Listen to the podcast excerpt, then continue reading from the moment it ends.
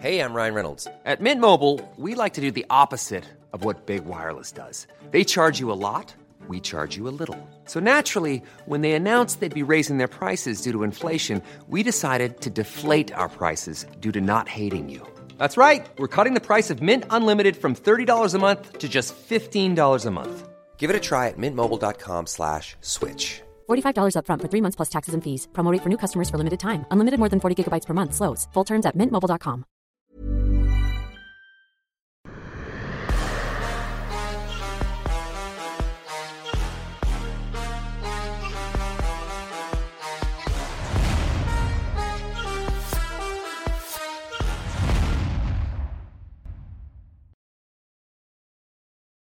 Bonjour à toutes et à tous, bienvenue dans King Energy. Bonjour le King, comment ça va en ce mardi 22 février? Je vais très bien, cher ami. Comment vas-tu? Bah ça va très bien, écoute, il se passe énormément de choses comme chaque semaine, j'ai envie de dire, sur la planète MMA. On va commencer par les actualités du moment, bien évidemment. La défaite de Johnny Walker. N'y allons pas par quatre chemins, est-ce que pour toi c'est terminé? Et surtout, on a l'impression que là il est pris dans une spirale infernale, ce Brésilien il aura du mal à remonter la pente. Ça, très compliqué. J'ai l'impression que c'est un problème de, euh, de comment dire, la, la, capacité de son cerveau à, commencer, à continuer à prendre des chocs. Je pense que ça devient compliqué. Ce que les, Nord-Américains appellent vulgairement le menton. Je ne pense pas que ce soit le, le menton, puisque la preuve, c'est que ce chaos n'est pas du tout au menton, c'est une affaire, c'est, ça tape sur la tempe et les KO. Et on l'a déjà expliqué, le cerveau baigne dans un petit liquide dans le cerveau et donc du coup euh, dans la, la, euh, comment dire la boîte crânienne et donc du coup euh, à chaque fois qu'il y a ces impacts il arrive que le cerveau qui baigne dedans aille taper sur la paroi et qu'il y ait une inflammation et plus on en a plus c'est rapproché et plus on sait qu'il y a une corrélation avec le fait de ne plus pouvoir encaisser beaucoup de coups. Là, euh, je ne sais pas, il a pris pas mal de coups, pas mal de coups. Je sais qu'il a encaissé, je ne sais pas ce que tu as comme donné, mais je sais que sur les cinq derniers combats, je pense qu'il est sur une seule victoire, avec euh, quasiment trois... Contre Ryan Span, ouais. Voilà. Euh, il a une victoire contre Span, mais même cette victoire-là qu'il a eue, il a, il y a eu des très fortes alertes à chaque fois que Ryan le touchait. Les autres, ça a été quoi? Corey Anderson, Nikita Krylov qui l'ont, euh, qui l'ont mis euh, KO directement. Et puis là, Jamal. Jamal, euh, classé numéro 10. Non, il était 12e, il est, il est monté. Il a gagné deux places, Jamal. Exactement, oui. Et, et, et, donc, du coup, euh, oui, je, je, crains que ce soit la descente aux enfers. Je pense qu'il aura du mal à remonter la pente. Comme d'habitude, les gens se lâchent un peu à partir du moment où la personne a une défaite euh, et, et, lui disent de ne pas s'entraîner euh, à, à, la SBG parce que ça n'a aucun sens. Il n'y a pas de poids lourd à la SBG, en tout cas lourd léger, et donc ça n'aurait pas de sens. Et même certains sont assez moqueurs. Et j'ai eu une interview qui, enfin, de, de d'un journaliste qui disait, euh, même chez les poids légers, le seul partenaire d'entraînement qu'a Conor McGregor, c'est l'homme aux petites mains. Artem Lobov, oui. Voilà, en faisant allusion à Artem Lobov. Mais, mais ça, c'est comme ça, quand il y a une défaite, en général, on se lâche sur les personnes et puis on leur fait mal. Mais en tout cas, je pense qu'aujourd'hui, c'est très compliqué pour euh, Johnny Walker et que euh, s'il s'avère que c'est confirmé que c'est le même problème euh, que certaines personnes comme euh, Cody Gabran ont eu, alors on est dans un sérieux problème. Je pense que Cody Gabran, il est pareil, il est sur euh, quoi sept, sur les sept derniers combats, il a une seule victoire et il a pris deux fois deux KO au premier et deuxième round partie Gigi Lachaud, il a pris Rob Font, il a pris, euh, enfin, il a pris des sales KO quand même, tu vois, et, et, et, et on commence à penser que au, au, bout d'un certain temps, ça devient compliqué euh, et, et, que, euh, et que euh, si tu es fragilisé comme ça, parce que le, le, le, le, chrono et que le nombre de fautes après les coups te fragilise. Parce qu'il n'y a pas des raisons qui tombent aussi rapidement quand on sait que des fois... Et surtout à cet âge-là en plus. Il est très jeune. Et en plus de ça, il, y a le truc, enfin, quand tu compares ce qu'ils font au poids lourd, tu as envie de dire, bon, quelle est la direction qu'on va donner à Johnny Walker? Si on lui dit de prendre peut-être un montant de catégorie, se fragilise moins. Peut-être le fait, le fait de coter le met, euh, lui enlève beaucoup de molécules d'eau et que on sait que euh, le, cerveau n'est pas aussi solide qu'il est quand il y a une hydratation parfaite et que la déshydratation, la super déshydratation qu'il subit, qu'il fait, qu'il fait subir à son corps, euh, peut peut-être le fragiliser encore plus. Peut-être il va monter, mais sauf que chez les lourds, ça tape. Ça tape beaucoup. Et, et, quand on imagine que sur le combat, par exemple, de taille, tu ça contre Derrick Lewis, ils se sont touchés. Clean shot plusieurs fois. Il n'y a pas eu de. Ils ne sont pas tombés tout de suite. Euh, quand on imagine même que sur le combat d'Alain Bodo, par exemple, contre euh, Porter, son adversaire, ils se sont touchés, pareil, clean shot, et ils ne sont pas tombés. On s'est dit, bon, euh, c'est assez spécial qu'il soit aussi sensible à, chaque frappe chez les latéraux. On s'est dit, quelle direction on peut lui donner. Mais en tout cas, je pense que ça va être difficile de remonter la pente. Pour Cody Garbrandt comme pour Johnny Walker, toi, pour toi, t'expliques ça comment? C'est un petit peu la loterie de la génétique qui fait qu'au bout d'un moment, leur cerveau a dit stop? Ou alors c'est peut-être quelque chose des guerres en sparring qui commencent à faire leur effet, un début de carrière qui a peut-être été mal géré. Est-ce que t'as des pistes pour ça? Et est-ce que surtout t'as déjà vu ce cas-là avec des combattants qui ont moins de 30 ans et pourtant qui semblent là dans une situation difficile? Euh, Ce que je peux faire là, c'est de spéculer il n'y a aucune étude sérieuse qui ait déjà testé euh, des personnes en temps réel et voir dans le passé si c'était dû au fait que euh, euh, tel nombre de personnes qu'on a testées, qui étaient des cobayes, étaient des personnes qui avaient vécu une certaine situation. Et donc, on va voir s'il y a une corrélation avec les chaos successifs. Non, on va juste spéculer en disant que la santé, en tout cas la, la, la boîte crânienne, a, une certaine durée de vie pour pouvoir encaisser les, les, les, chocs.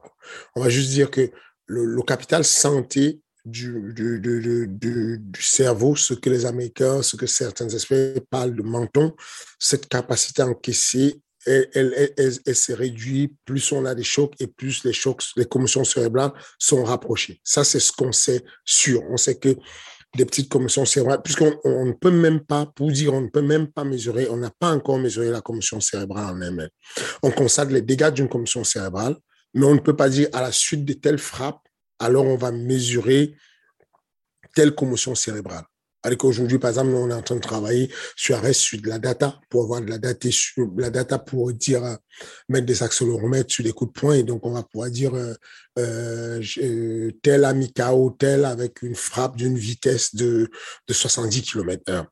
Peut-être quand on aura ce genre de données, on pourra dire, on pourra faire une corrélation en disant, on a observé que quand les frappes sont au-dessus de 70 km heure, elles causent des commotions cérébrales qui sont irréversibles ou en tout cas qui amènent à la à la, euh, comment dire, la détérioration ou en tout cas, euh, euh, la, oui, la détérioration de, de, de l'endurance à encaisser les coups. Mais aujourd'hui, on n'a pas de preuve de ce qu'on dit. Je spécule juste en disant que j'imagine que au début, Gabran, il encaissait bien les coups et petit à petit, il encaisse moins les coups. Cette frappe qui a touché euh, Walker n'était pas censé l'envoyer au tapis de cette manière-là.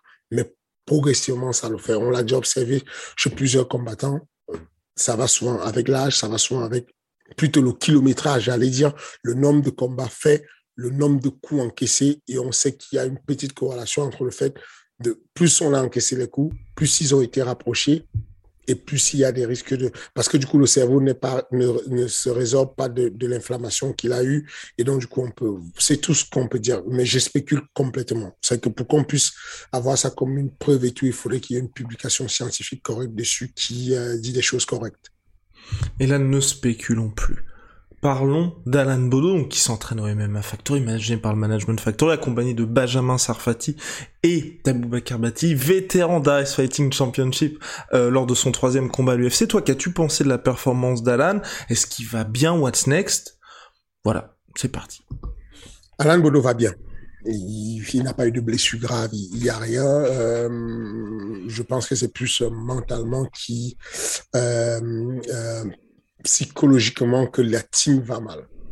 Pas, pas qu'Alan Bodo, moi aussi je vais mal par rapport à la situation. Pas que Benjamin Savati, moi aussi je vais mal. Nous tous on va mal parce que on rumine dessus en disant ah ça c'est dur. Ça c'est dur dans le sens où euh, tu sais, quand tu perds parce que tu n'as rien fait, parce que, enfin, parce que tu n'as rien fait, j'exagère. Quand tu perds parce que tu n'as pas, tu n'y as pas mis du cœur, que tu n'as pas mis l'énergie, la volonté, euh, il peut avoir euh, des regrets, il peut avoir envie de. Là, on a bien fait. En tout cas, ils ont bien fait. Ils ont bien travaillé. Ils se sont, ils s'y sont vraiment appliqués. Ici, on, enfin, l'entraînement a été, pour vous dire, pour qu'on investisse sur le déplacement d'Alan Bodo, pour ne pour pas qu'il pète son entraînement, même pas une semaine d'entraînement, sur la FAD 8 qui était avec euh, Cyril Gann, euh, on, est, on est tombé d'accord de mettre un budget pour faire voyager Alan Bodo venir à Los Angeles juste pour maintenir le rythme d'entraînement, ensuite de redescendre avec lui. C'est quelque chose qui a été pris très au sérieux. Alan, je suis fier de lui parce qu'il, cette fois-ci, il y a mis vraiment du cœur, la volonté, la motivation, il y a mis, il y a cru. Et effectivement, il est arrivé légèrement court. Tu fais un saut et puis, bah, voilà. Le record à battre, c'est 2 mètres 10, bah, tu tombes à, à 2 mètres 9. Voilà. C'est comme ça, il a été un peu short sur le truc et on peut rien faire à ça. On ne peut que rentrer à la salle euh, et se remettre encore, doubler d'efforts tous les, sur, les, sur les domaines où on n'a pas été bon. Doubler d'efforts, doubler de, de, de, de, de volonté. On, euh, Alan lutte bien, il se débrouille, euh, tout comme, euh, tout comme Cyril. Vous avez bien vu que Cyril n'a pas découvert la lutte, euh, par exemple, sur, le, sur ma déclaration de euh, je vais faire venir euh, deux Dagestanais pour lutter, machin. Bon, cette, cette, cette, cette euh, déclaration a fait le tour du monde. Euh, mais non, ce n'est pas qu'il découvre la lutte là, c'est pas qu'on découvre la lutte là. La preuve, c'est que euh, sur des combats précédents, on a vu Cyril mettre des timings incroyables. D'ailleurs, sur le combat euh, Francis Cyril, on a vu un timing parfait sur un single leg avec une telle, une technique parfaitement exécutée contrôle de la jambe, préaction, opportunité, action, finalisation de la menée au sol. C'était vraiment techniquement bien fait. Maintenant, il y a à doubler, à tripler les efforts s'il faut. Si ça ne passe pas, c'est que ça ne passe pas, c'est que ça, ne suffit pas. Il faut mettre un peu plus de force, un peu plus d'endurance sur la lutte, un peu plus de voilà. Et donc, on, on, on, on, sait se remettre en question dessus, on va réapprendre, on va repartir, on va apprendre. Je, je tiens juste à, apporter mon grand soutien à, la team de coach qui allait accompagner Alan, euh, Ebi, Benjamin, parce que en tant que coach, je sais comment c'est lourd de prendre l'avion, de faire le retour en avion, 12 heures de vol, et tu as le temps de ruminer qu'est-ce que tu aurais pu dire, qu'est-ce que j'aurais pu faire, comment j'aurais pu améliorer les choses, qu'est-ce que je n'ai pas fait. Et je sais que euh, mes collègues coachs se remettent beaucoup en question et qui s'inquiètent beaucoup et que et, ça me fait chier parce que je n'étais pas auprès de d'eux euh, pour pouvoir faire ça. J'ai la tête sous l'eau. Je ne pense même pas que j'aurais pu changer quoi que ce soit, mais en tout cas, je suis de tout cas avec et je profite de, de, de l'opportunité qu'ils m'ont donnée pour dire euh, merci beaucoup pour le, travail fait avec Alain Bodo pour aller chercher euh, cette victoire et qu'on a manqué de très peu. Et, euh, et puis, et puis à Alain Bodo, je dis merci et bravo pour la progression. C'est ce qu'on a envie de savoir. On est parti d'un point B à un point, d'un point A à un point B. C'était mort sur le point B, on a galéré sur le point B et on s'est remis en question. On est passé du point B au point C. On va aller chercher le point E et on va continuer à avancer. Et toi, t'aimerais bien quoi là pour l'avenir immédiat d'Alan Bodo? Moi, personnellement, j'avais mis ma petite pièce. Je me suis dit, j'aimerais bien, si il doit sortir de l'UFC, une série de victoires dans telle ou telle organisation, wink wink, et puis ensuite être, sur l'autoroute pour justement aller à l'UFC parce que moi, et on en avait parlé avec Rust aussi, ce qui nous attriste un peu, c'est qu'on a l'impression que malgré sa bonhomie, et puis enfin clairement, euh, on ne comprend pas pourquoi, Alan il est victime de quelque chose du côté des on va dire du public français, je sais pas quoi, mais qui fait que je pense que s'il y avait une petite chose qui se mettait en place, une espèce de Bodo Army, ça l'aiderait peut-être un à revenir à l'UFC et deux à avoir le soutien de tout public parce qu'aujourd'hui j'ai l'impression que quoi qu'il fasse, les gens ne retiennent que le résultat et pas ce qui s'est passé dans le combat. pour toi, c'est le sport. Moi, c'est ce que j'allais te dire, c'est que ça, c'est le sport et que la bonhomie ne compte pas du tout. C'est que quel que soit comment tu es bon, euh, ça, ne, ça ne suffit pas d'être bon. Euh, euh, il, faut, il faut satisfaire les, les, les, fans qui sont assez exigeants, qui sont assez durs. et donc, Alan Bodo n'y échappe pas. Mais cependant, je ne suis pas la personne à voir le verre à moitié vide. Il y a quelque chose qui s'est passé, un soutien immense qui s'est passé au MMA Factory à Rungis. On a, euh, on a fait une projection du combat de, de, de Bodo en direct à la salle de Rungis, cette rue du Sagittaire. Et donc, euh, c'était ouvert. Et on a eu du soutien énorme des personnes qui ne sont pas de la team MMA Factory, y compris des personnes qui étaient... Alors, la team était là au complet, euh, enfin, il y avait tout, tout, tout le monde. Euh, on, a vu Marcel Sichev qui, qui, qui n'était pas en place, qui bougeait. Moi, j'étais là, j'étais debout, je, parlais tout seul, j'arrivais pas à me contenir, j'avais les mains moites et tout. Je coachais à distance et tout, je bougeais, j'étais pas bien. Euh, on a vu Cyril qui crépignait, on, on a vu Madame Bodo qui était dans le coin, qui était là, qui, qui, qui, qui n'en pouvait plus. Donc, il y a eu un soutien énorme dans la salle. On était tous, euh, c'était, c'était une énergie incroyable parce que euh, c'est ce que j'appelle le bon public. C'est ce que j'appelle le public, le, les fans organiques. Moi, je suis un fan organique de, de d'Alan Bodo. Ça veut dire que euh, victoire ou défaite, je suis fan. Je vais dire ce qui ne va pas. Je vais, je vais, je vais, je vais pousser ma gueulante en tant que coach, mais je suis un supporter. On ne peut pas m'arracher de ce support-là. Ça veut dire que pendant le, pendant toute la, la, tout le combat, on était à fond et il y avait une tonne de personnes qui étaient à fond et, on pouvait observer dans le regard des personnes qu'elles souhaitaient vraiment qu'on puisse arracher cette victoire, même à la décision. Beaucoup de personnes espéraient. Il y a même eu une tonne de personnes qui ont considéré que ce n'était pas un résultat juste. Moi, ma réponse, c'était que c'était un résultat juste. Et en tout cas, on n'a pas le droit de laisser ça au, au, au, au, au juge. À partir du moment où tu laisses ça au juge, ça devient très compliqué. Euh, mais, mais voilà, tout ça pour dire que, en disant que malgré la bonhomie d'Alan Bodo, les fans français lui en veulent et n'accrochent pas, on va décourager cette moitié qui est très favorable à Alan et qui lui donne un, soutien infaillible. Et, moi, j'ai envie de les, je, vers eux que mon regard se tourne. J'aime bien parler de cette, anecdote de, du passager avec son âne, qui, qui, c'est le mec qui passe dans un village avec son âne et il tient l'âne par la corde, il, avance et, et les, gens qui, quelques badauds qui sont là et des passants, lui, trouvent qu'il est très stupide de tirer un âne parce que l'âne ne, ne, ne, freine et ne veut pas avancer. C'est stupide. Si tu montais sur l'âne, il avancerait.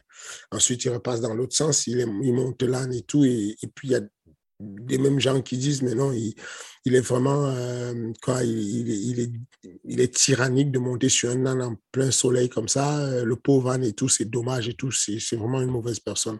Ensuite il repasse dans l'autre scène il a, il a un âne sur son épaule on dit mais t'es stupide ou quoi? Tu portes un âne sur toi au lieu de te faire porter la, la, par l'âne. J'aime toujours citer ça pour dire quoi que vous fassiez dans la vie il y a toujours quelqu'un qui ne sera pas d'accord avec vous et qui va vous critiquer tout ce que j'ai envie de dire, c'est qu'il y a ceux qui racontent l'histoire et ceux qui écrivent l'histoire. Alan Bodo écrit l'histoire. À sa manière, ça peut être une mauvaise histoire, une bonne, pas bonne histoire, mais il écrit l'histoire. Laissons les autres raconter l'histoire. Il, il raconte l'histoire à partir du bouquin qu'on a écrit.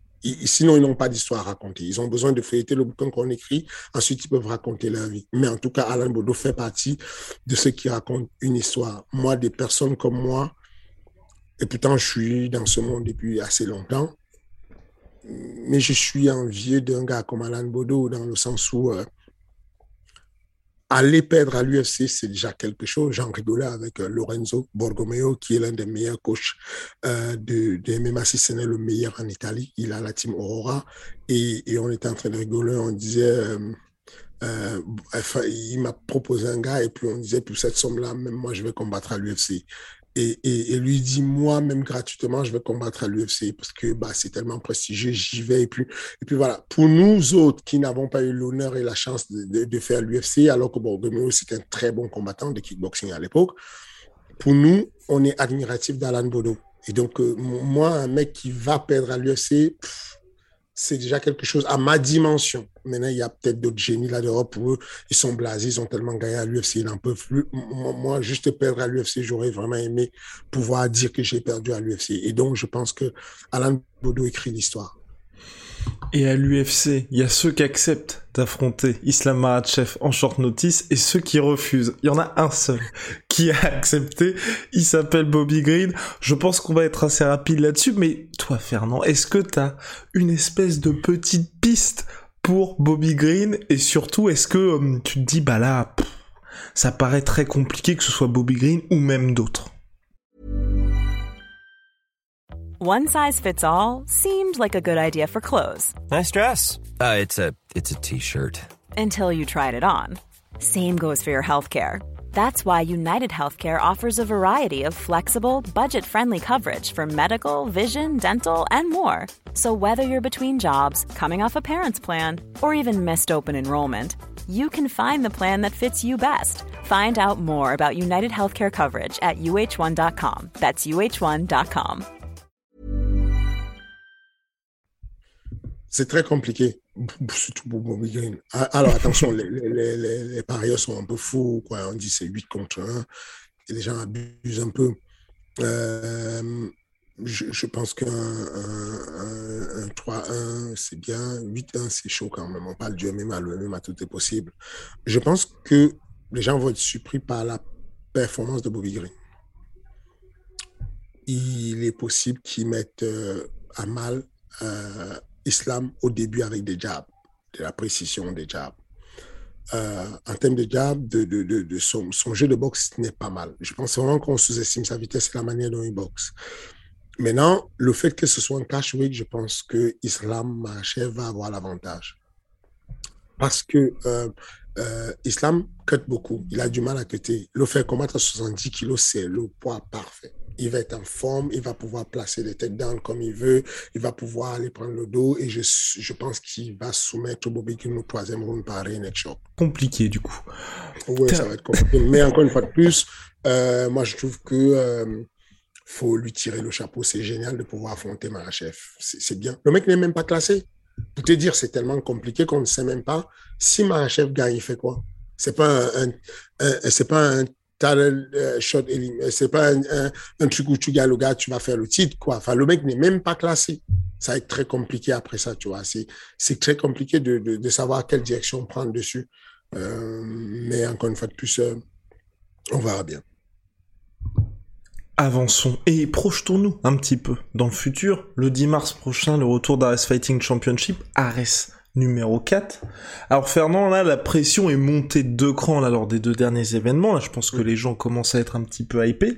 Est-ce qu'on peut avoir une early preview de cet événement-là? Ne vous inquiétez pas, on en reparlera la semaine, pas la semaine prochaine, mais la semaine d'après, pour la l'ultime preview de Fernand Lopez. Là, qu'est-ce qu'il y a comme pour toi, comme combat qui retienne particulièrement ton attention? Euh, je pense que le plus facile, c'est que je vous donne quelques idées sur la FAT4 et que vous allez voir avec où, quelle est la direction que le matchmaking de l'UFC prend. Euh, de, le matchmaking de, de Ares prend. Lapsus. Oh le lapsus. Oh le lapsus. Ouais, ouais. En gros, euh, en, en, en, très, en, début de cadre, vous aurez un combat. Chaque Abouev qui a 2-0 contre un mec qui s'appelle Amari Dietrich. Amari Dietrich, pour ceux qui sont habitués au, Glory, l'ont déjà vu, c'est un combattant du Glory qui va faire ses débuts en MMA. 0-0.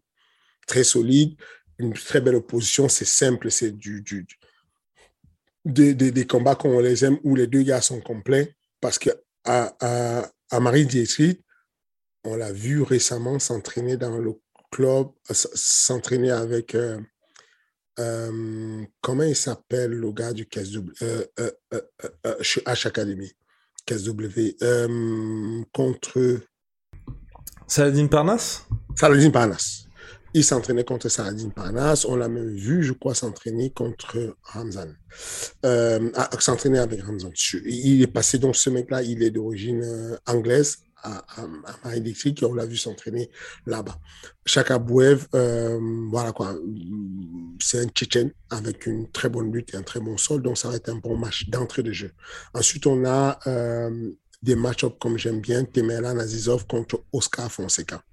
Temelan Azizov, c'est 2-0, Oscar Fonseca, c'est 2-0. Oscar Fonseca, il vient de l'Équateur il y a en gros, on aura ces deux oppositions il y a d'un côté Temelan Azizov qui a combattu récemment sur euh, Ares, vous vous souvenez, Ares 2 contre Patrick Martinique de la République tchèque, qui lui-même était sur quoi? Il était sur euh, deux victoires, zéro défaite avec un amateur 13-2. Est-ce que vous vous rendez compte? 13-2. Il a perdu que deux fois sur les combats amateurs. C'était le tchèque. Bon, il a été battu par Temelan qui passe next level. Next level, on lui met un mec qui a 2-0 comme lui. C'est un mec de l'Équateur. Le gars, il est vaincu sur trois combats. Euh, et il a combattu, qu'est-ce que j'ai? Là Il n'a jamais commis de défaite. Il a combattu euh, euh, trois fois, une fois en amateur, deux fois en professionnel, et à chaque fois il a finalisé ses combats. Il n'a jamais fait, il n'a jamais connu de, décision quoi. Il vient du Moué alors que Temeran vient de la lutte, donc on aura aussi une belle opposition. Ensuite, on va avancer sur la catégorie de 77 kilos. Là, je vous parle des combats qui, pour moi, ont le potentiel de devenir le combat de la soirée et donc gagner potentiellement chacun des gars 10 000 et 10 000 euros. Je vous parle de Marek Jakimovic contre Karim Gadji. Donc Marek Jakimovic, le mec a un KO, deux TKO, il a trois combats, il est invaincu. Il a une quinzaine de combats amateurs, trois combats en pro, il est invaincu. Euh, il va affronter Karim Gadji qu'on ne présente plus. Karim Gadji, si je ne lis pas cette titre, je ne vais pas m'en sortir. C'est l'un des meilleurs. je vais d'abord vous donner comment il gagne ce combat, Karim Gadji, et vous allez comprendre après où je vais en venir. Donc, Karim Gadji a 2-1 en MMA. Il a perdu une seule fois. Il a gagné une fois, triangle, round 1. Deuxième fois, renection. Renection, donc étranglement arrière, round 2. Mais le mec est deux fois champion du Bellator ISK. Donc, c'est le kickboxing du Bellator. Il a, il a 119 combats, 102 victoires avec 53 KO. Il a en tout quasiment 15 ceintures en kickboxing et en 2019, il a été élu le meilleur boxeur, tout, tout, tout type de boxe en France. Voilà à peu près qui on aura et le mec a juste ses deux victoires MMA par soumission.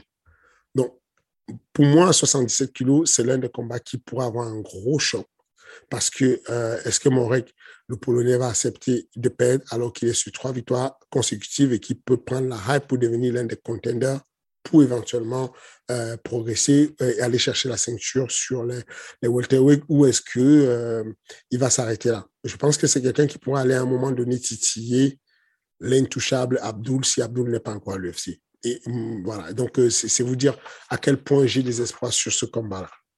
Et puis, on, monte sur la catégorie au-dessus, un combat qui attire beaucoup mon attention, c'est Robert Valentin contre Ahmed Salamod. Robert Valentin est entraîné à la Fight Move et est entraîné par Nelson Carvalho, mais le sparring partner de Volkan Osmi, combattant à l'UFC qui a déjà combattu contre DC Cormier.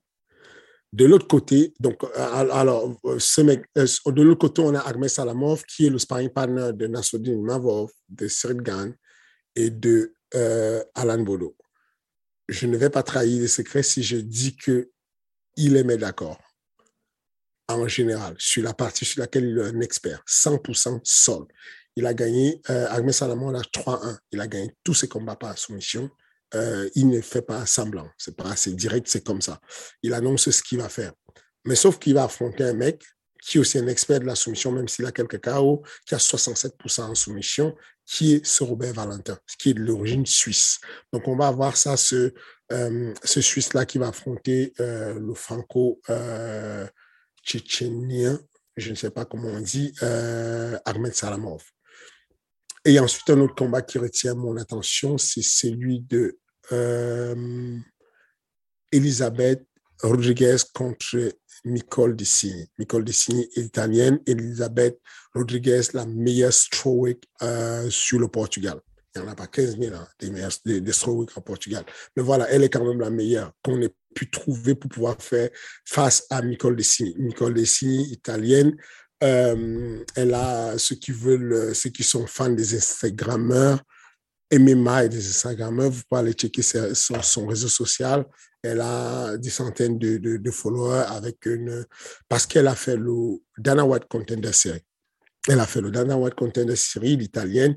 Elle a tout fait quasiment, toute bonne organisation. Elle est de la Jackson Win aux États-Unis. Elle a été championne du monde amateur des. Elle a combattu à l'EFC en Afrique du Sud. Elle a combattu au Venator. Elle a combattu au Bellator. Elle a combattu au Cage Elle a combattu à, l'AFL. Euh, c'est un événement 100% féminin en Espagne. Elle est même championne de cet événement-là. Elle a combattu au Brève. Et cette fille-là, qui a fait le contender série, dont c'est la porte de l'UFC, va nous faire l'honneur de venir en l'honneur de la journée de la femme qui est deux jours avant le 10 mars. Le 8 mars, c'est la journée mondiale de la femme. Et du coup, on, a, on, on, va monter sur un autre combat qui me touche moi énormément, c'est le combat de Claudio euh, Claudio euh, Cantini contre Nasruddin Nasruddinov. Claudio Cantini, c'est euh, un Italien qui est spécialiste du sol. Il a 75% de soumission dans sa manière de gagner les combats. Il a fait le il a fait l'Obama. L'Obama qui n'existe plus depuis deux ans, mais qui était l'organisation euh, numéro un en Europe, en Angleterre précisément. Il va affronter Nasruddinov qui a été déjà classé 31 mondial. Nassoudine, Nassoudine Nassoudinov, managé par le Management Factory, est classé 31 mondial. Pour vous donner un ordre d'idée que vous compreniez ce que ça veut dire, c'est que dans la catégorie de 60, 93 kilos à l'UFC, Tafon, le Camerounais, est classé 61e mondial. Si on prend Rachat Evans, qui a combattu récemment pour le Eagle FC, Rachat Evans qui a été champion de l'UFC, il est classé 62 mondial. Et Nassourdine Nassourdinov est classé 31 mondial. Il a combattu récemment au Dana White Contender Series. C'est la seule défaite qu'il a sur son palmarès. Il a 10 combats, 9 victoires, une seule défaite au Dana White Contender Series contre un tueur, un mec qu'on appelle dorénavant le, euh, le euh, euh, Khabib brésilien. brésilien, le Khabib brésilien, Jolton Almeton. Jolton Almeton, c'est 10 victoires. Euh, et il est, sur, il est classé 36e mondial, ce mec-là. Et les seules défaites qu'il a eu, Jason Hamilton, c'est contre. Euh, il a déjà battu deux mecs de notre. Il est sur 10 victoires d'affilée. Il a déjà battu deux personnes de notre team. Euh, de notre team, non, de notre événement, j'allais dire, dont Nassoudine Mavov et Hilde Ankaltara, qui était le gars qui avait fait le main event de Ares 1 à Dakar au Sénégal. Voilà à peu près ce qui va se passer sur ce combat-là. Alors, en termes de style, je vous ai dit que Claudia Cantino, c'est 75% de submission. Et puis, de notre côté, on a euh, Nassoudine qui est à 41% de KO et, et 11% de submission. Voilà. Voilà à peu près ce qu'on aura sur ce combat qui me semble très intense. Ensuite, honneur aux femmes, on retourne encore Journée mondiale de la femme 48 heures avant le 8 mars. Donc, on l'a fait énorme. On revient sur un common event de folie. Common event entre Evelyne Wozniak, la polonaise, contre la brésilienne Maria da Silva, qui a le surnom de la veuve noire. Est-ce que, est que, est que, est que ça dit quelque chose, Violva Negra, la veuve noire brésilienne en gros, la veuve noire, c'est allusion à cette araignée qui a une habitude d'être euh, cannibale sexuel. En gros, la veuve noire, c'est euh, c'est le nom d'une araignée qui est super puissante, avec un, venin, un poison super puissant comme venin, mais surtout qui a euh, l'habitude de dévorer le mâle après l'acte sexuel pour pouvoir prendre l'énergie et nourrir la progéniture pour la pérennisation de l'espèce. Voilà la femme qu'on va avoir sur le Common Event. Elle a 7-0, elle n'a jamais perdu un combat de sa vie. Elle est brésilienne. Elle va affronter une autre fille qui a 6-0, qui n'a jamais perdu un combat de sa vie. La, polonaise, elle, a combattu à l'octogone. Elle a, en plus des six victoires qu'elle a en pro, elle a sept victoires en amateur, une seule défaite en amateur. Elle sait tout faire. Elle est 33% soumission, 33% KO, 33% décision. Elle peut aller, elle est endurante et pas aller à la décision. De l'autre côté, la veuve noire, c'est un autre niveau. En termes de KO, 43%. En termes de soumission, 29%. Elle a gagné le, elle a, elle a gagné carrément le euh, Dana White Contender Series en 2021. L'année dernière, euh, Maria da Silva a gagné le Dana White Contender Series.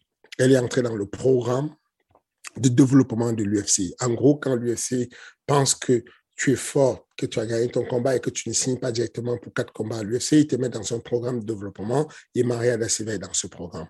On a fait notre négociation avec l'UFC, on l'a pu la mettre sur Ares et elle va affronter Evelyn Wozniak. Voilà.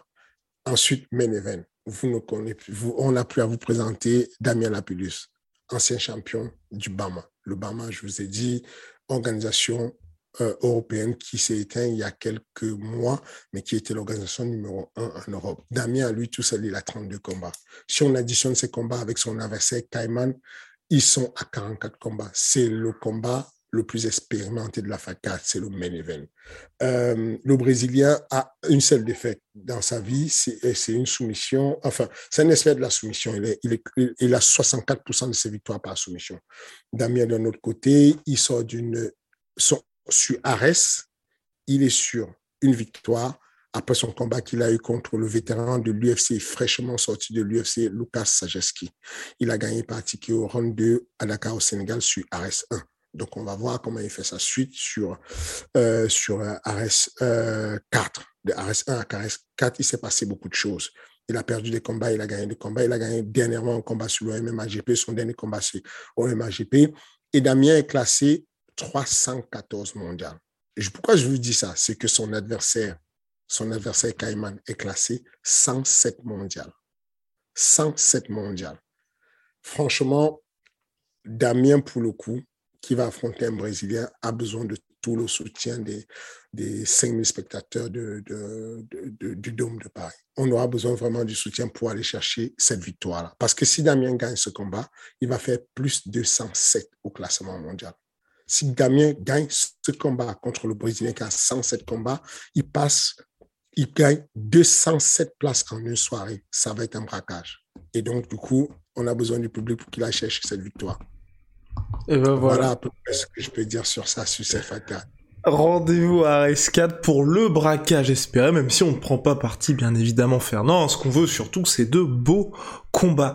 Messieurs et dames, parce que on sait que la jante féminine nous regarde aussi et nous écoute énormément, on se retrouve la semaine prochaine. Fernand va répondre à vos questions. Il y aura six réponses de la part de Fernand qui sélectionnera soigneusement vos questions.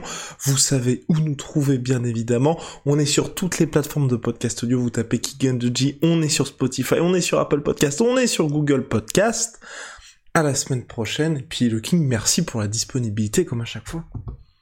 Un plaisir. Merci beaucoup pour le, pour, pour le suivi, les amis. Pour, merci du soutien. Et puis, n'oubliez pas, j'ai plus besoin de vous le dire, un petit clic sur la cloche et tout, ça fait du bien si vous n'êtes pas abonné. Et puis, commentaire, message pour qu'on puisse améliorer le contenu. Au revoir.